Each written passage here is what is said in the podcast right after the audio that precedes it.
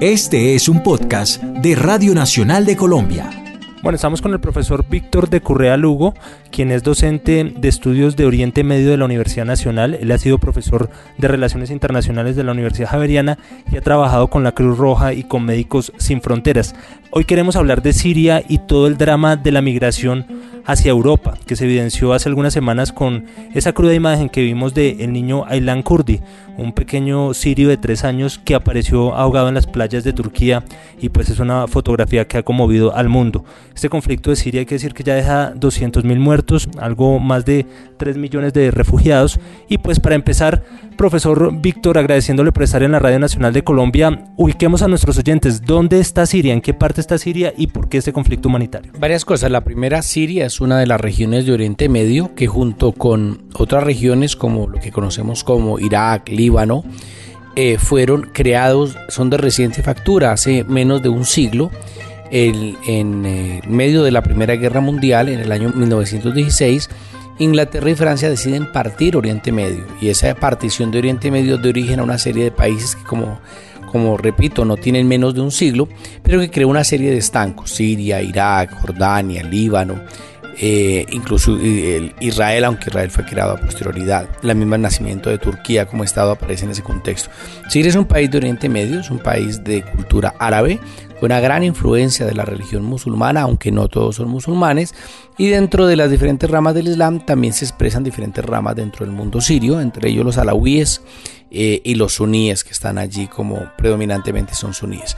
Basado fundamentalmente es un gobierno muy férreo de partido único, donde el único partido se consolida en el poder desde el 1970, cuando hay un golpe militar, 71, hasta el año 2015. Eh, ahí ha habido, ha habido dos gobiernos, el gobierno de Hafez al-Assad y ahora el gobierno de su hijo, con la diferencia de que el bienestar social, digamos como los niveles de equidad y de igualdad y de política social que existía, se ha ido deteriorando seriamente a lo que se suma un cerramiento muy grande a los derechos civiles y políticos de expresión, de asociación, de libertades políticas.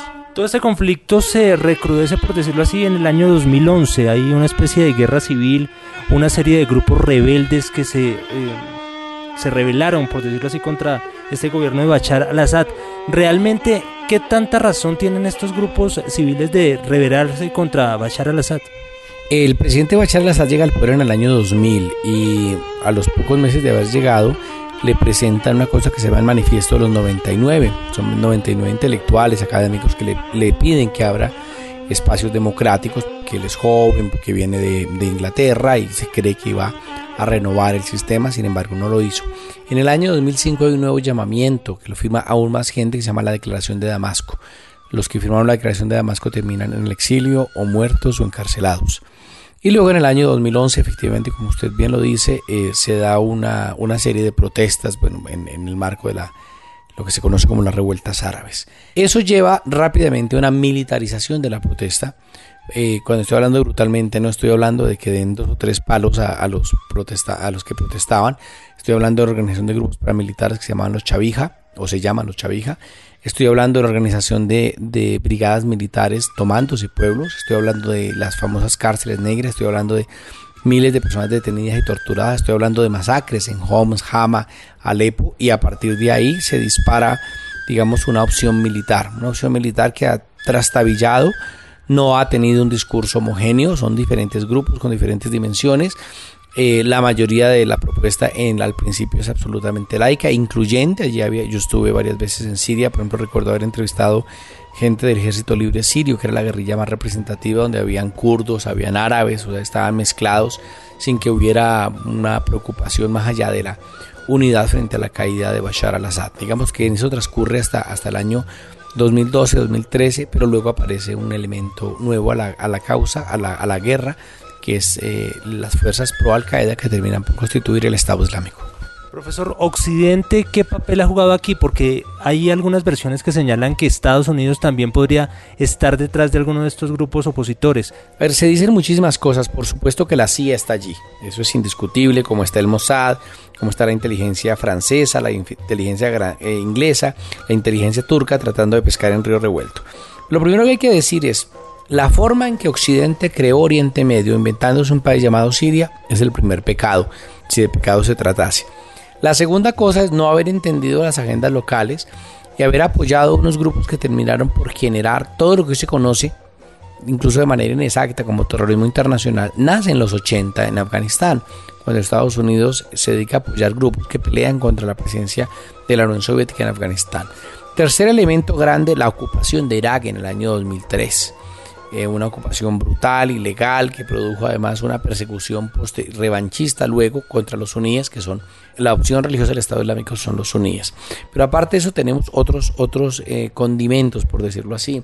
Uno de ellos es, otro elemento importante, es la no eh, oferta de un Estado propio a los kurdos, que es, una, es la minoría cultural sin Estado propio más grande del mundo y que se mueve allí en esta región entre Siria, eh, Irak, Turquía y, e Irán. Es un pueblo repartido fundamentalmente en estos cuatro países, aunque también hay en Armenia algunos. Entonces, la agenda pendiente de los kurdos, la ocupación del 2003, la mala gestión de Al Qaeda, de la lucha contra el terror, el haber apoyado grupos en el año, en la década de los 80, en, en, Afganistán, más la propia forma en que se inventaron Irak y Siria explican del, del fracaso de, de, la gestión de Occidente en la guerra. ¿Qué salidas habría ante este conflicto, profesor? De pronto, organismos internacionales, ¿qué tipo de mediación pueden desarrollar allí? ¿La ONU? Ya lo hizo en su momento la Liga Árabe. La Liga Árabe en el 2012 planteó alternativas de, mediación. Lo hizo Naciones Unidas también. De hecho, el encargado de esa negociación fue Kofi Annan. Es decir, el exsecretario general de Naciones Unidas fue el enviado especial para hablar con el gobierno sirio ninguna de las dos eh, eh, funcionó, es decir, la agenda diplomática se agotó. Quedaba la opción militar, pero nadie se quiere meter al polvorín sirio. China y Rusia han hecho repetidos vetos en Naciones Unidas de tal manera que han bloqueado cualquier alternativa de una solución por medio de la fuerza y eh, una esperanza que tenían incluso desde el lado rebelde de que, de que en, el desespero que sufren frente a, una, a las prácticas que utiliza el régimen contra la población civil, y Obama dio una esperanza que fue flor de un día cuando dijo si el gobierno de Siria llegase a usar armas químicas, entraríamos. El gobierno usó armas químicas, evidentemente, y no pasó absolutamente nada. Yo creo que una, una opción es que entrara no Estados Unidos, sino alguna coalición internacional. Una coalición internacional con el aval de Naciones Unidas, eh, en la que hicieran presencia también fuerzas regionales que puedan ser determinantes. Que se corte el apoyo que ha dado Arabia Saudita a organizaciones eh, radicales musulmanas, como es el caso del propio Estado Islámico. Y la tercera cosa es que se le permita a los árabes que diseñen sus regiones y sus países como ellos quieran y no que sigan en la imposición. Hay otros países que también están influyendo en esa migración hacia Europa. Quienes están llegando a Europa primero pues son refugiados de Afganistán, refugiados de la guerra de Siria, Afganistán guerra donde Europa jugó un papel importante, especialmente España. La guerra de Irak, donde España e Inglaterra jugaron un papel importante también, de la guerra de Libia, de la hambruna de Somalia, de la que se nutren algunas empresas pesqueras europeas, del genocidio de Darfur, donde China tiene muchísimo que explicarle a la, a la humanidad. Fruto de todas estas guerras se producen ciertas migraciones, tanto en el norte de África, que llegan vía Libia, Egipto, Túnez, para tratar de saltar, para llegar a Malta, llegar a Italia, llegar a España, por Marruecos, por ejemplo. Y la otra migración que viene de Oriente Medio, ¿no? que es Siria, la situación de Irak, por ejemplo, que es bastante, bastante delicada. La inmensa mayoría de los refugiados de Siria, por ejemplo, están en esas regiones. No están llegando a Europa. Eh, hablaba con un líder político libanés y me contaba del casi millón y medio de refugiados sirios que han llegado al Líbano ahora han llegado unos pocos miles a Europa y Europa se pone de pie y entonces nos están invadiendo y cierran fronteras. Bueno, ¿y por qué la humanidad no dice nada cuando hay un millón y medio en Líbano o casi un millón en Jordania o cientos de miles en Turquía? Es decir, se está magnificando un poco el tema por parte de Europa. Por completo, por completo. Hay una xenofobia terrible, porque uno dice 22 mil personas, 20 mil, bueno, realmente son pocas si usted piensa en 28 países de la Unión Europea. Es decir, mil personas para, por ejemplo, la sociedad alemana, 80 millones. Los suecos han dicho bienvenidos, vengan para acá y los suecos no son sino 9 millones y han abierto las fronteras y han invitado a que la gente llegue. Profesor Víctor de Correa, muchas gracias por estar en este podcast Conceptos Claves de la Radio Nacional de Colombia.